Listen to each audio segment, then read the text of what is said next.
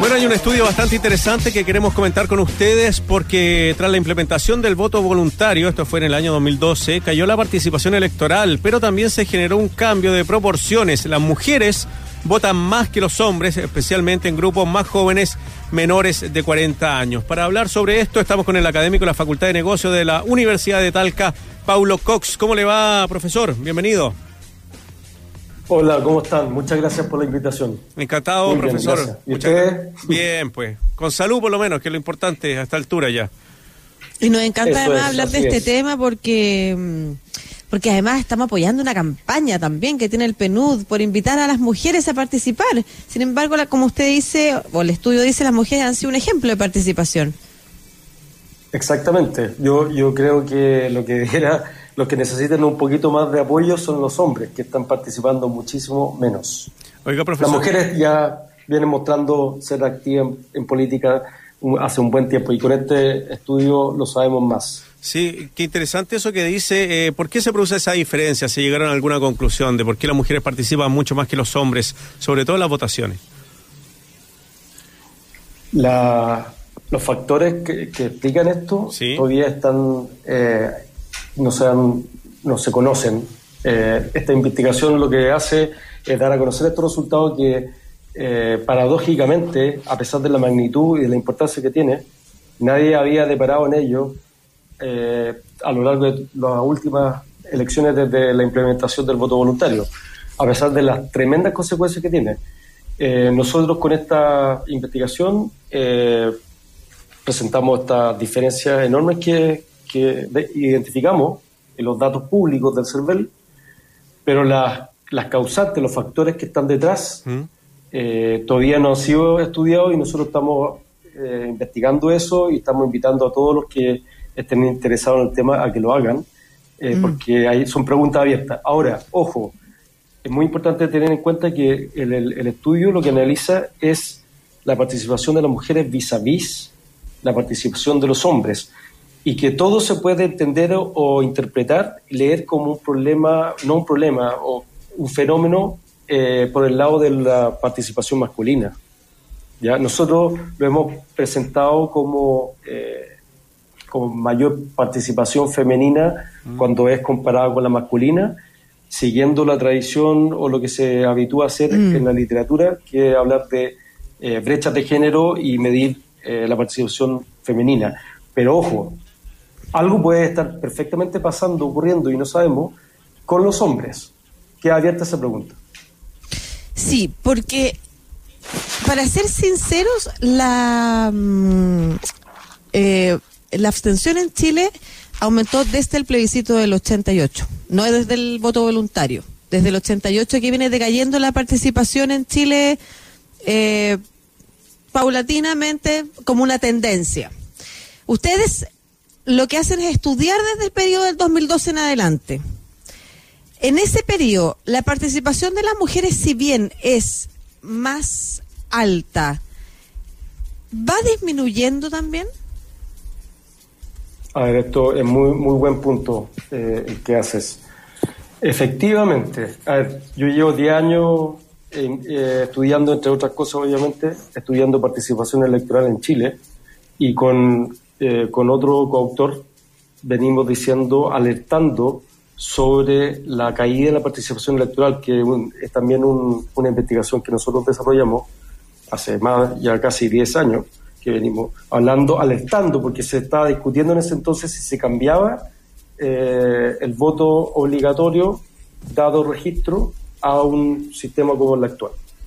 Eh, y, y es cierto que, si bien en el plebiscito del 88 la participación fue universal casi, por razones obvias, porque está, lo que está en juego era muy importante, sistemáticamente a partir de ese momento la gente, especialmente los más jóvenes, dejaban de registrarse. Claro, ese, ese es un Con la implementación punto, ¿ah? del voto voluntario, Que no es que Perdón. hayan dejado de, que ese es un súper buen punto, no es que se dejara de, par- de votar, sino que se dejaba de registrar como votante. Sí. Porque el sistema te obligaba a registrarte como votante y exponerte a multas. Claro. Eh, sí, sí. Y sí, claro, había sanciones eh, para las personas que no justificaban su inasistencia a votar cuando estaban registradas. Y considerando todos esos costos, eh, mucha gente, eh, mucha gente joven dejó de participar mirando la perspectiva de largo plazo de que tener, estar obligado a participar en todas las elecciones eh, venideras. Se le imponía, el sistema imponía muchos costos participar. Mm. hoy día, lo que estamos viendo con estos resultados que se basan en las elecciones recientes, es reflejo de la, de la poca participación que hay en general desde que se implementó el voto voluntario, porque tal como predijimos, el voto voluntario disminuyó la participación incluso más allá de la que ya venía cayendo. Y hoy día todos sabemos que eh, la participación a nivel global en Chile, el padrón, un 50%, depende de la elección que escojamos, pero la, la, participación es muy baja. Y eso es cierto para hombres y mujeres. Pablo. Si, si estuviéramos Perdón, para, terminar una idea, si tuviéramos un régimen de voto obligatorio, no habrían brechas de género.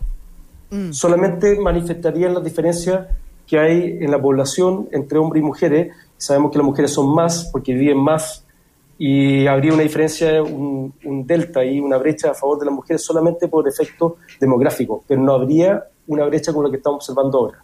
Eso es verdad lo que tú dices. ¿Qué tan real es que los jóvenes son los que menos participan en comparación con otro rango etario?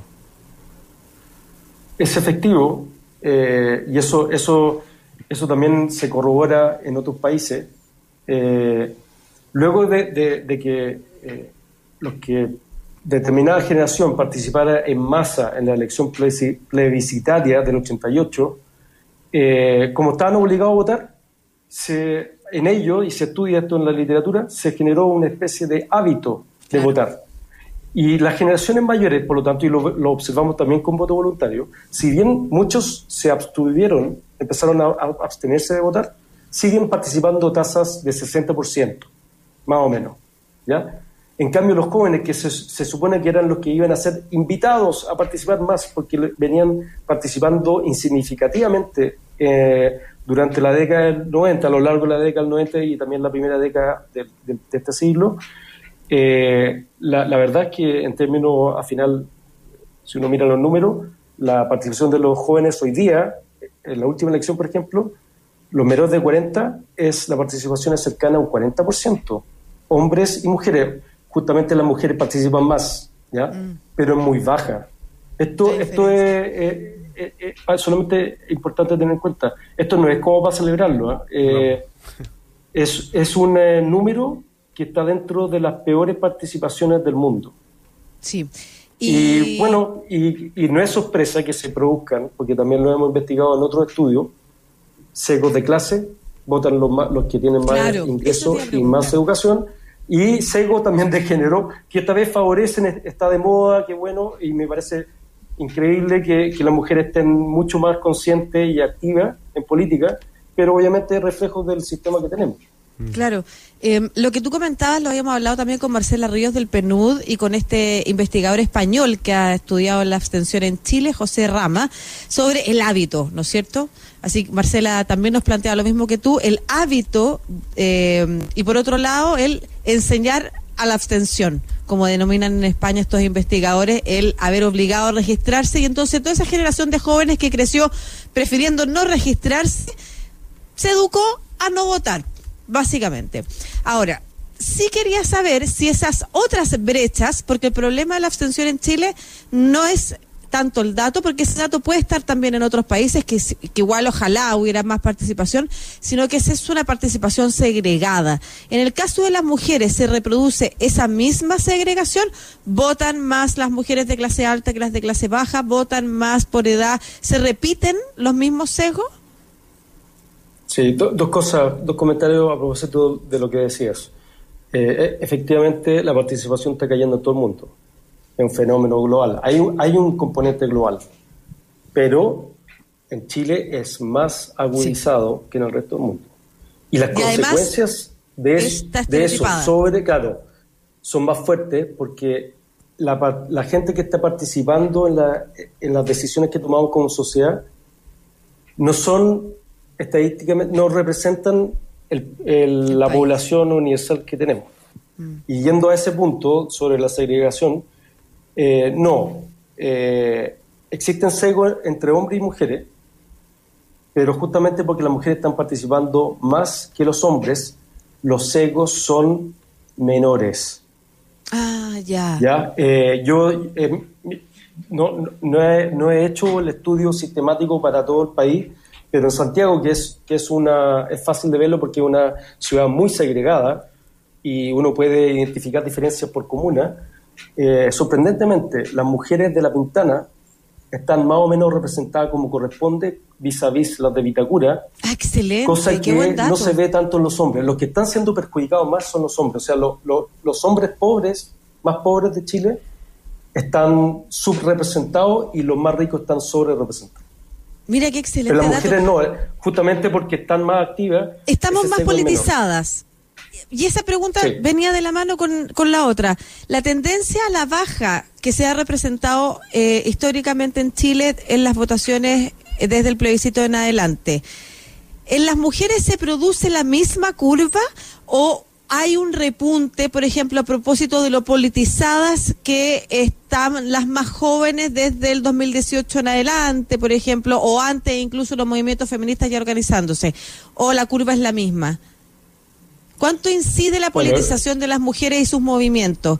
El, por ejemplo, la lucha por el aborto en tres causales y todas esas cosas.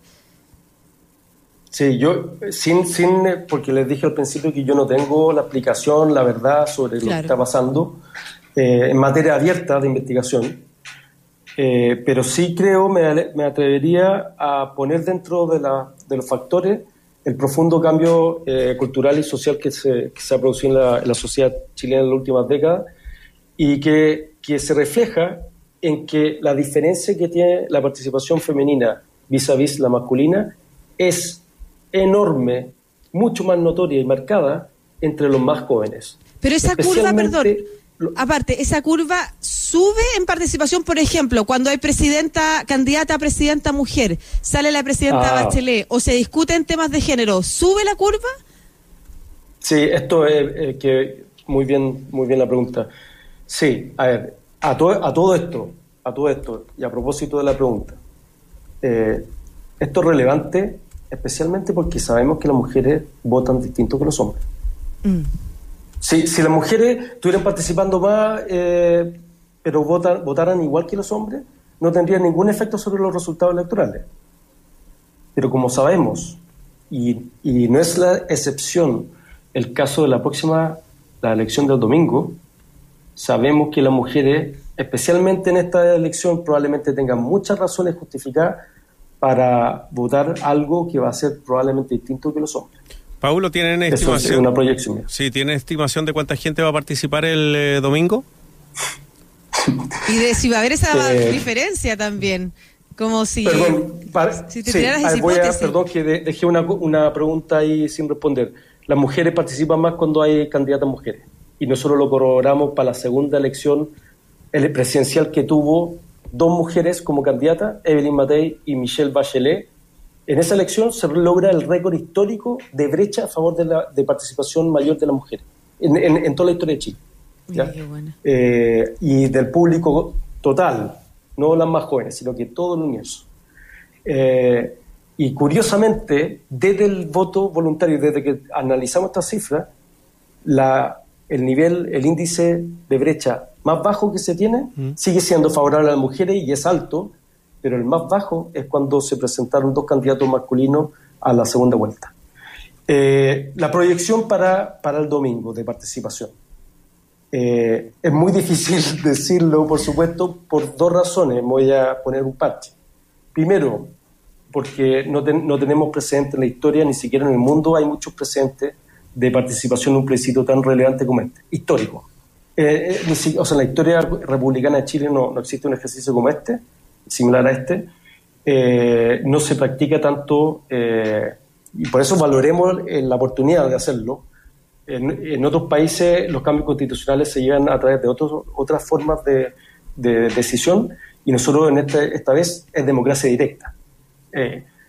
dicho eso, eso por un lado, por lo tanto hay un poco de incertidumbre no sabemos lo que va a pasar por ese lado. Y por el lado de eh, el, otro fenómeno que, tampoco nunca tenemos presente es que estamos en pandemia todavía. Mm. Estamos en pandemia. Entonces, eso puede lo que está en juego en las elecciones es demasiado importante y eso podría incluso a que hacer que se de, por ese canal se desaparecieran las brechas. Porque si participáramos todos, prácticamente todos, no habría brechas de género.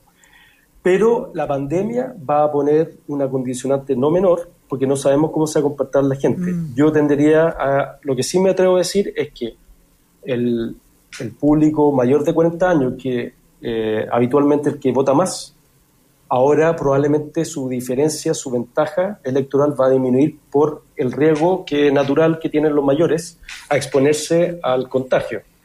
Y por lo tanto, en esta elección va a tener más participación los más jóvenes. Dicho eso, justamente por lo mismo, y porque vemos que entre los más jóvenes, los menores de 40 años, las mujeres participan mucho más, es que me atrevería a decir que puede haber un efecto en términos de proporcionalidad, la decisión va a recaer de forma muy marcada por lo que voten las mujeres. porque, porque mi, mi, a ver, le voy a dar el dato para que tenga una referencia. En las elecciones pasadas, presidenciales, las mujeres como un todo cuentan con 600 mil votos más que los hombres. Eso es enorme. Sí, todos sabemos que 200 mil votos pueden cambiar una elección mm. presidencial. ¿ya? Y eso se debe a factores demográficos, porque son más, pero también a que están participando más. Eh, en esta elección, claro, si todo sigue siendo como siempre, eh, deberán haber unos 600.000 votos eh, más a favor de las mujeres. Pero no sabemos qué va a pasar con el voto de los más adultos. De los más por, jóvenes también. Por el cuidado al contagio. Claro. Dos, las mujeres, o sea, lo que está en juego es mucho mayor que una elección presidencial. Y ojo, que en la literatura especializada se sabe que las mujeres votan más cuando más relevante es la elección. Comparada con ellas mismas. o sea, las mujeres salen a votar más cuando está en juego más. Y, yo me atrevería a decir que ese fenómeno va más que compensar eh, lo que han dicho algunos expertos de que las mujeres son más adversas al riesgo. Yo creo que en este, en este caso, para este tipo de decisiones, las mujeres son más jugadas eh, y, y, van a ir a votar más y no este, este que es verdad que en algún estudio se, se observa que las mujeres son más adversas al riesgo, pero yo, yo creo que en este caso no va a aplicar. Por lo tanto, esta, este, esta elección en particular va a tener un peso muy preponderante la participación de las mujeres vis a vis la de los hombres y por lo tanto también sobre los resultados electorales. Paulo Cox, académico de la Facultad de Negocios de la Universidad de Talca, conversando con nosotros acá en Estación Central de Radio USACH. Muchas gracias, Paulo, que le vaya muy bien. Muchas gracias a ustedes, que estén muy bien. Excelente estudio, muchas gracias.